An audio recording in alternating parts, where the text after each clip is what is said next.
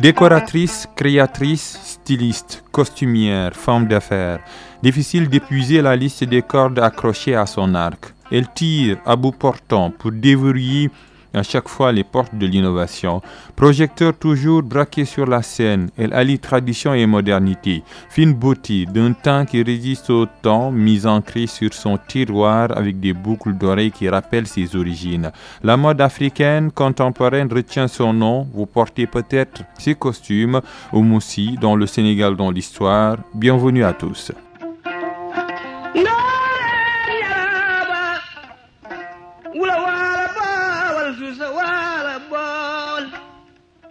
Devant ce micro, Papa Lunsar. C'est-à-dire, moi, je n'ai pas installé de frontières dans ma tête. Parce que euh, Dieu n'a pas créé de frontières, a créé une, une terre qui appartient à tout le monde. C'est les hommes qui ont amené ce système de patriarcat, de partager terre et de faire des frontières. De Podor à Dakar, de Dakar à l'Afrique, de l'Afrique au monde, la belle odyssée de la fille du foot Touro. Une aventure qui débute en 1952, date de naissance de Oumoussi à Diatar, localité non loin de Podor. Une grande maison pour une grande vie, 17 enfants dans la famille, vertu et bénédiction. Ils reçoivent tous une éducation stricte de leurs parents. Sa mère vient de la Casamance, son père est un calife de la confrérie Tidiane, il disparaît très tôt. La jeune Oumoussi n'avait que 5 ans à cette époque, une perte difficile qui la forge au dur à beurre. L'enfant est le père de l'adulte, dit-on souvent. Elle fabrique des vêtements avec des tissus de récupération. C'est à 13 ans que Oumoussi ouvre son premier atelier de couture à Saint-Louis. Elle l'appelle Bagatelle Couture. Le business commence à fleurir. En cause, deux ans après, Autrement dit, à l'âge de 20 ans, la jeune styliste inaugure également son premier magasin de prêt-à-porter à Dakar. Petit à petit, l'oiseau fait son nid sur l'arbre de la mode. Omoussi côtoie les grands de la musique, Baba Mal et pour se faire un nom. Elle choisit la haute couture, choisit aussi sa cible, de même que sa scène. Le monde du spectacle l'attire, et marques de vêtements brillent. Omoussi réalise les costumes de plusieurs films comme Ien, Geloir, Samba Traoré ou Les Caprices d'un fleuve de Bernard Première à se brancher sur les technologies de l'information et de la communication. La styliste crée le cybercafé Métissakana, un site portail sur le Sénégal. Un clic pour voyager, montrer ses créations au monde, montrer aussi ses talents. Preuve, une boîte à trophées dont les insignes de chevalier de l'ordre national de la Légion d'honneur à la résidence de l'ambassadeur de France au Sénégal ont aussi une vie de combat, une vie de gloire également.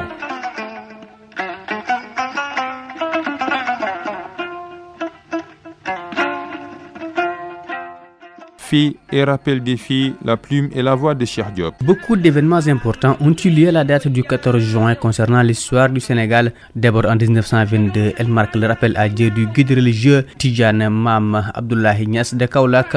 Il y aura comme premier calife son fils Mohamed, qui plus connu sous le nom de Mam Khalifa Niass, le 14 juin 1966, l'Union progressiste sénégalaise UPS, parti au pouvoir, absorbe le parti du Rassemblement africain PRA, alors seul parti d'opposition légale. Le 14 juin 1976 marque la deuxième réunion à Dakar entre les pays organismes bailleurs de fonds et des États membres de l'Organisation pour la mise en valeur du fleuve Sénégal. Le 14 juin 1987 marque le décès des suites d'une fièvre thyroïde de l'artiste musicien Alasek, membre de l'orchestre Super Étoile de Dakar, élément incontournable dans le groupe musical de Youssou N'Dour. Il est le précurseur de la danse sénégalaise sur scène le 14 juin 2000. L'Académie nationale de pharmacie de France décerne le prix de la pharmacie francophone à l'année 2000 au professeur Souleymane Mboupo. Lui et son équipe de l'hôpital Dantec de Dakar ont été les premiers à décrire en 1985 le VIH2, une forme de VIH touchant essentiellement la population de l'Afrique de l'Ouest. Le 14 juin 2015, en quart de finale de la Coupe du monde de football des moins de 20 ans en Nouvelle-Zélande, le Sénégal bat l'Ouzbékistan 1 but à 0 et enfin le 14 juin 2017, le chef de l'État Macky Sall décide de classer l'œuvre de l'écrivain et cinéaste Ousmane Sembène au patrimoine national au moment où l'on célèbre le dixième anniversaire de la disparition du père du cinéma panafricain.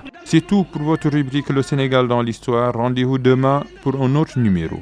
Mbay ak faalo ak soxna mbay gayre taal daam seen camiñ nga tuba ne ku daw ñaaw. Bakk na ko yóbbu gi waaye tat gaa ko ni war xoox nu xuree jëbiram faal ma.